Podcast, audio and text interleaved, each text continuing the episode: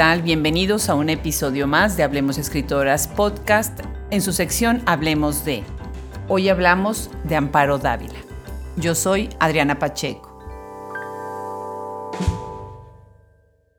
Sin lugar a dudas, las cuentistas latinoamericanas, iberoamericanas, del Caribe, hispanas y latinas conforman uno de los grupos más importantes y determinantes en la literatura de todos los tiempos.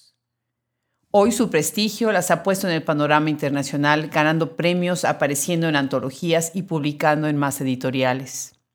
Pero a pesar de su talento, el camino no ha sido fácil, en donde el trabajo de precursoras como Silvina Ocampo, 1903, María Luisa Bombal, 1910, Elena Garro, 1916, ha sido determinante. En México, son las nacidas en las décadas de los 1920 y 1930 las que rompen con silencios, violan códigos y destruyen estereotipos, contando historias que desde la primera línea retan al lector y a la crítica con una narrativa de exquisita calidad, donde el ritmo y la tensión se mantiene hasta el último minuto. A ese grupo selecto pertenece Amparo Dávila, a quien hace pocos días despedimos con pena tras su fallecimiento. Esta cápsula de Hablemos de es un intento de homenaje a una escritora que marcó y marcará las letras con su crítica a la sociedad urbana, su técnica y su gran creatividad.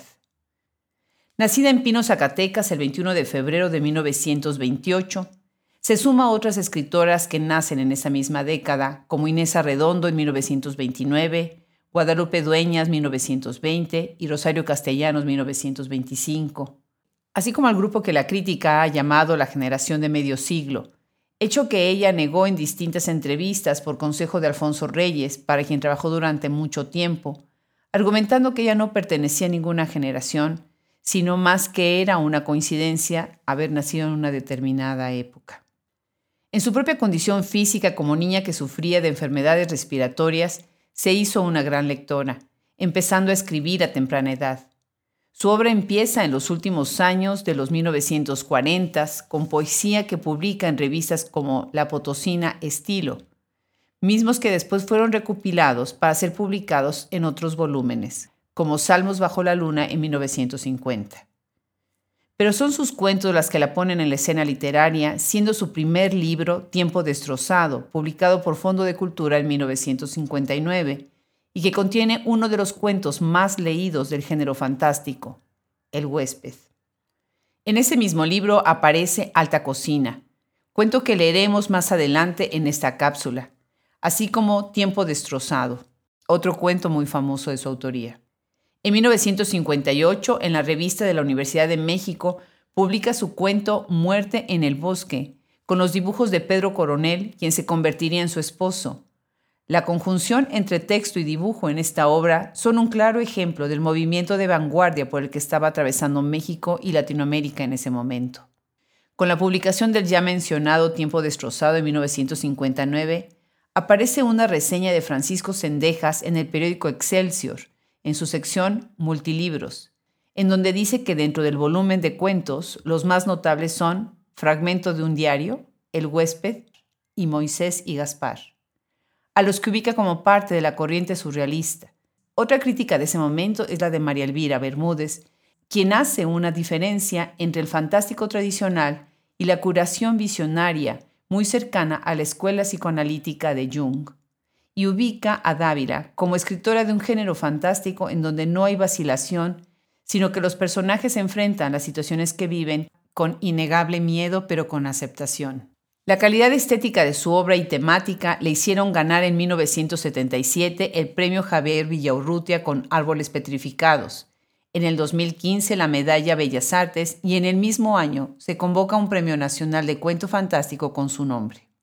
Muchos la han relacionado con otros cuentistas como Jorge Luis Borges, Adolfo Bio Casares, Silvina Ocampo, Horacio Quiroga, Filisberto Hernández, Elena Garro, José Emilio Pacheco, Julio Cortázar, y Clarice Lispector, entre otros. Pero lo fantástico no es lo mismo que lo extraño. Los cuentos fantásticos se dan en un punto de la bisagra entre la realidad y la existencia de fuerzas sobrenaturales, donde los hechos pueden haber sido producto de un sueño. Los cuentos extraños se mueven a partir de eso mismo, la extrañeza, como una lógica interna donde los acontecimientos salen de lo real y se rigen a partir de leyes que son posibles en el orden cotidiano y habitual. Es en la extrañeza, más que en lo fantástico, donde los personajes de Dávila habitan en historias donde la vida transcurre como cotidiana, llena de miradas interiores y por tanto subjetivas, donde la locura y la razón se confunden, donde el miedo crece en la ansiedad y el acoso, como sucede con la protagonista de El cuento del huésped, donde el temor cada día se incrementa ante la total indiferencia del esposo. El estado de conciencia entre la vigilia y el sueño es otro recurso que utiliza para crear la duda en el lector, como en el caso de los cuentos La señorita Julia y Oscar. En otros son el matrimonio y las relaciones destruidas, como en Muerte en el bosque, donde el personaje dice, sentía horror de llegar a aquella casa, de ver a la mujer que había amado gorda y sucia, despeinada, oliendo a cebolla todo el tiempo, con las medias deshiladas y flojas, el fondo salido. A veces se la quedaba mirando con un gran dolor y cierta ternura, así como se contempla la tumba de un ser querido. Es también en el desdoblamiento, como en el cuento Tiempo destrozado, donde no se sabe a ciencia cierta en dónde terminan y empiezan los hechos. También es la maternidad la que presenta en una serie de opuestos creación, destrucción, vida, muerte, como en su cuento El último verano. Sus finales abiertos dejan al lector frente a la disyuntiva de ser él o ella quien deba de cerrar un relato que muchas veces se ve oscuro, a pesar de las pistas que el autor ha dejado, reforzando aún más el sentimiento que ella quiere despertar en el lector, la incertidumbre. Su obra ha sido ampliamente estudiada en las últimas décadas. Seymour Mentor, por ejemplo, la ubica en su libro Caminata por la Narrativa Latinoamericana, publicado en 2002, dentro de su sección Las cuentistas mexicanas en la época feminista, 1970-1988. Y dice que pensar en Dávila es pensar en Poe o en Kafka. Sara Sefcovic, en su volumen El cielo completo, Mujeres escribiendo, leyendo, habla del gran talento de esta escritora zacatecana con una imaginación que se alimenta de los sucesos más banales de las clases medias urbanas para hablar de la mediocridad del mundo, de la moral y de sus valores. Y también para ayudarnos a sumergirnos en relatos que transcurren entre la soledad, el miedo, el amor y la muerte, la locura y el sueño. Para Irene González, hablar de Dávila es no solo referirse a lo fantástico como tema, sino analizar de cerca su uso de estrategias narrativas como el caso del silencio, mismo que utiliza a modo de pulsión y que ancla ese efecto inquietante. Alberto Chimal, gran admirador de su obra, dice que en sus cuentos acostumbra a tratar lo que no se ve, lo que no se dice, lo impreciso e inquietante, que está justo más allá del lenguaje y de la experiencia. Allá es donde crea una vía de oscurecimiento, que es donde se da la ruptura violenta de una imagen del mundo para entrar a otra caprichosa que se revela. Yo tengo varios libros de Amparo Dávila, mismos que atesoro y cuido, pero el que más me acompaña es el que publicó Fondo de Cultura Económica en el 2009 con el título Cuentos Reunidos, que reúne cuatro libros de 1959 a 2008, Tiempo Destruido, Música Concreta, Árboles Petrificados y Con los Ojos Abiertos. En el bellísimo libro Short Stories by Latin American Women, The Magic and the Real, con un prólogo de Isabel Allende, está su cuento The End of a Struggle otro libro que atesoro con cariño. En 2011 se rinde tributo a su obra como poeta en el libro Poesía Reunida, publicado también por Fondo de Cultura Económica. Mucho se puede hablar de esa escritora, pero el mejor tributo que se le puede rendir a ella es leerla, y leerla abundantemente. Acá compartimos con ustedes nuestra lectura de un cuento que ha sido también uno de los más importantes dentro de su obra, Alta Cocina, donde desde el título mismo nos muestra la ironía y la extrañeza que se desarrollan en la historia de quien observa la muerte.